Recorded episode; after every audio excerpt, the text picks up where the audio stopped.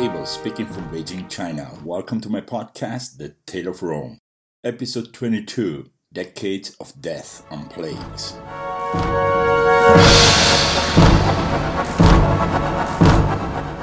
When we talked about the life and death of Lucius Quintius Cincinnatus, we saw a time when Rome was standing at the gates of one of its greatest and most challenging centuries, even though Rome couldn't know about it.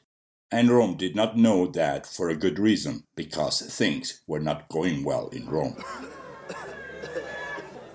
And when I say things, I mean the following five aspects. 1.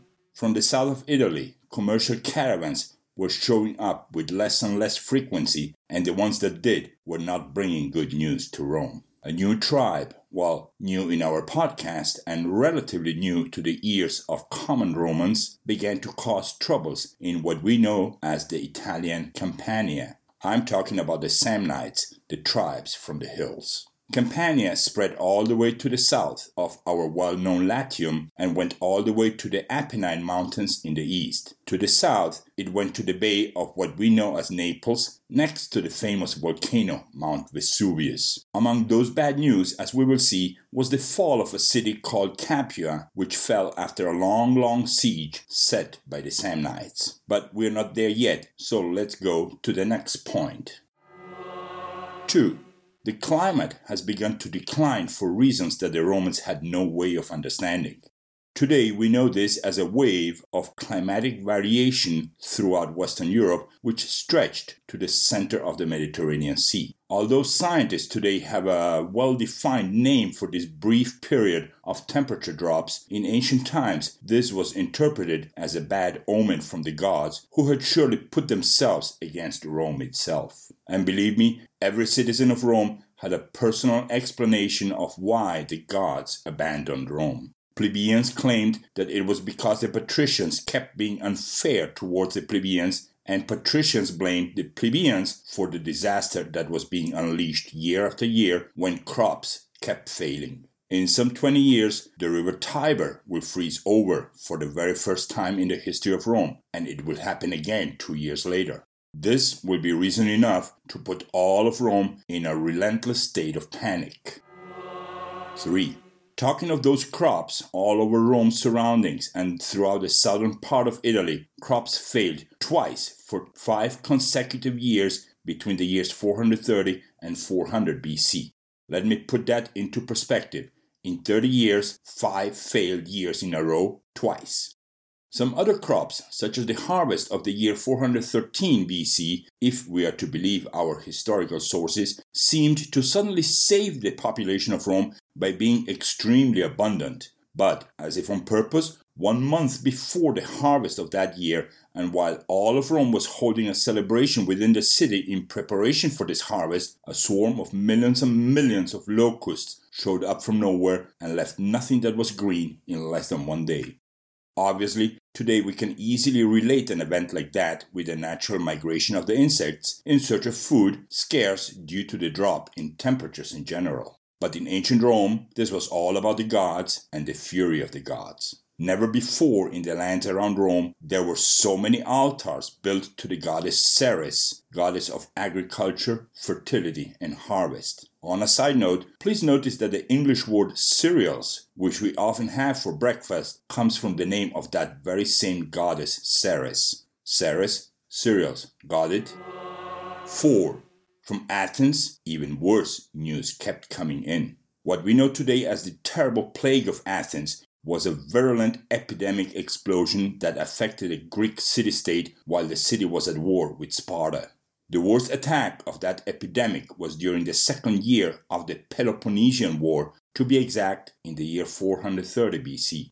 A Greek historian named Thucydides, let's see if we can repeat this name one more time. Thucydides wrote of the Peloponnesian War and also of the plague of Athens. In fact, Thucydides survived the plague, and what he tells us comes to us from first hand sources. In his book called History of the Peloponnesian War, Thucydides describes the arrival of the epidemic and how it began in Ethiopia, then ran through Egypt and Libya, finally arriving to Greece. The epidemic itself probably entered by means of the port of Athens called Piraeus. Just like Ostia was Rome's port, Piraeus was Athens' gate to the sea. The epidemic erupted in the city too crowded because the peasants were being housed within the city walls. All in all, Athens possibly lost a third of its people, all being sheltered behind its walls.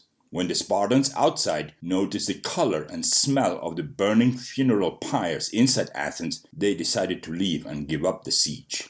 The plague killed much of the Athenian infantry, some of the most skilled marines, and to top it off, the epidemic also killed the leader of Athens, the famous Pericles, who died in one of the later outbreaks in the year 429 BC. And here is a very interesting fact. In the year 2005, a correlation was made between DNA extracted from the dental pulp of three teeth recovered from a cemetery named Kerameikos right in Athens, and at the end of that DNA analysis, a known pathogen emerged as the culprit of that plague typhoid fever. This means that people died after an infection that lasted two to three weeks, all the while being exposed to that bacteria. During the first week, people usually felt shivers and temperatures ups and downs, followed by coughing and a severe headache. High fever kicked in on the fifth or sixth day. On week two, patients entered a phase of extremely high fever, followed by constant diarrheas and failures of organs such as the spleen and the liver. Red dots on the abdomen and chest indicated the degree of infection, and I imagine that when people saw those red dots, they already gave up all hope. After that second week, a person either lived or died, and the survivors became immune to future infections. But if the person was still alive, yet sick on week three, death usually came in the form of internal bleeding. Intestinal perforations created by the duration of the disease did the rest. In Rome, meanwhile, and as a side note, sick people used to spend a night in the temple of god Asclepius, and if there was no place in that temple, they also went to other temples. Popular belief was that if they slept one night inside a temple, they would get a dream which would give them an interpretation of what they had to do in order to cure themselves of whatever disease they had. But if they had no dream during that first night, Patients used to stay up to three consecutive nights in the temple, after which the priests generally told them to go home because obviously the gods did not want to communicate with them, and that meant that even the gods wanted them dead. 5. While many bibliographic sources only cite the year 441 BC as a year of famine in Rome, these same sources do admit that many other hunger waves followed. The citizens of Rome, although they had some access to water, and although the sewers of Rome were already working in a quite satisfactory way, and while Roman medicine was not the worst in the ancient world, here I need to highlight three details that did their parts as to make the situation in Rome worse. Firstly, Rome was surrounded by ways and highways that led to other communities and towns around Rome. Not the highways like the famous Appian Way, which was not built until the year 312 BC, but just plain roads. This, of course, brought people, and people bring stuff, among them virus. Some viruses would not have done so much damage if a combination of the other factors, such as the weather, would not have happened at around the same time. Secondly, it was the time when Rome began to use coins as means of payment. Although Romans did not print their own coins until we reached the siege of Veii and Fidenas, there were coins in circulation mostly from the cities of Graecia Magna, and as we all know, coins go from hand to hand more than almost any other object in Rome. And thirdly, in northern Italy, a domino effect began to occur between Gallic peoples and other peoples in the north of Italy. This contact among peoples, each one with their own infections, weaknesses, and resistances, did their part to heighten the plagues of Rome. Alright, let's quickly go over to the Latin word of the week. Last time, we had the word gaudium. The word gaudium is a noun in the Latin language and it has five different meanings as follows 1. Joy, delight, or gladness. 2. A physical source or cause of joy. 3. Physical or sensual delight. 4. Everlasting blessedness or bliss in the way we understand it today. And 5 a bead of a rosary. This was, I would assume, later incorporated into the Latin language as ancient Rome had no such habits at our current time, and beads or rosaries for that matter did not show up in Rome until contact with ancient India was not established. Trade with India, of course, came much, much later. Alright, time to go to the Latin word of the week for this week. This week's Latin word of the week is duodecum. Let me spell that for you D U O D E C U M. And I can give you a hint right now. Duodecum is a numeral in the Latin language. Yep, it is a number. So if you think hard, you should be able to associate duodecum with the right number, even though our English number for that numeral is not even close.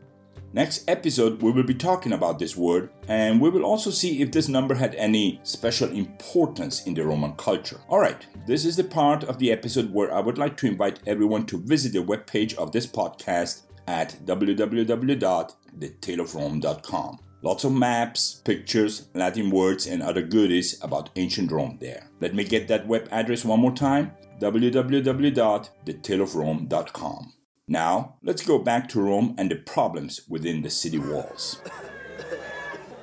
Malnutrition, pests, and above all, the lack of scientific reasoning to find out the causes of Rome's epidemics that kept decimating people was the main cause that, for the time being, the Roman Senate was not even able to raise enough conscripts and go out there and wage war. In fact, two of the wars that lay ahead of us, the war against the city of Fidenas and the war against Veii, would have lasted half of what they lasted had Rome have had enough soldiers. But since there were wars anyways, let's get a general picture of what is to come. Before entering the topic on how the cities of Fidenas and Veii fell, I want to make a very very brief chronological list so that we can set our mind and follow the events, battles, and siege works in a more sequential order before we go out to war. That way, we will have a clearer picture of the whole thing since this is a podcast that you have to listen to and not a graph that you can take a look at. For this, I split the words of Fidenas and Veii in six parts, and each of these six parts is some five or six words long. Let's go. 1. The first war against Veii. 2. The second war against Veii. 3. The Battle of the River Anio, a brook between Rome and Fidenas. 4. The Siege at Fidenas. 5. The Siege at Veii, which lasted 10 years. And 6. The Third War against Veii. Well, here you have it six events spread over the better half of the 5th century BC. Some of these parts we have already seen, and some of these parts we will see during our next episode, aptly named Don't Cry for Me Veii. And now I want to reread that short list I just read a minute ago with a little more detail. So let's go again. 1. The first war against Veii. That was the war that ended up with the massacre of the Fabii family, which I think you remember very well. According to Livy, that war was fought between 483 and 474 BC, but of course, the war was on and off as time and other circumstances followed. 2. The Second War against Veii. This is where our episode 23 starts. The purpose of this war is the crossing of the river Tiber, 8 kilometers north of Rome, in front of the city of Fidenas. Our well known Lucius, Marcus's son, will take part in this war. 3. The Battle of the River Anio. That was just a very early event during the Second War against Veii. A king named Lars Tolumnius will die in a mano a mano combat in the best ancient Roman style. We will see about this in episode 23 as well. 4. The siege at Fidenas. This is a parallel event to points 2 and 3, and it is a simple painting of what it was like to wage war in times of plagues and hunger. 5. The siege of Veii, which, yes, it really lasted for full 10 years. That event came to be the beginning of the end of Veii, and this event ended there in the year 396 BC.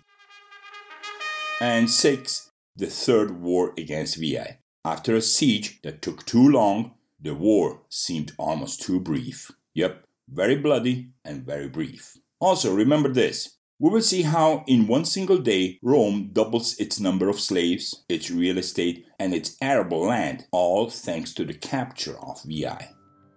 We will also learn what's going on in Marcia's life after she had to leave her bulla, that necklace she wore since the day she was born, which protected her from evil spirits and let everyone else know that she was a maiden. That's right, the day she was being sent out to be married, Marcia also had to stand in front of the family altar and deposit her two childhood toys there a doll made of alpine oak wood, and a shiny little metal ring which she loved to play with, pretending she was an oracle priestess at Delphi. Yes, girls in ancient Rome had to abandon their childhood toys the day before becoming a property of their husbands, and now it was Marcia's turn. Two relatives of the suitor's family had arrived in Rome to take care of the details, and this was a busy time in Marcus's home. People came and went, and three new slaves were added to the family estate. New treaties were signed between the two families, and apparently, Mercury, the god of trade and economic influx, and Neptune, the god of the sea and the tempest, smiled upon both families. And on a side note, treaties were now being signed by Lucius. Lucius had become the de facto leader in the house of Marcus as the old man weakened with each passing year. Even though the plagues of Rome had not affected them in a personal way, old Marcus felt his end closing in. Alright, next episode is episode 23 Don't Cry for Me, Veii. Thank you for listening, and until our next episode.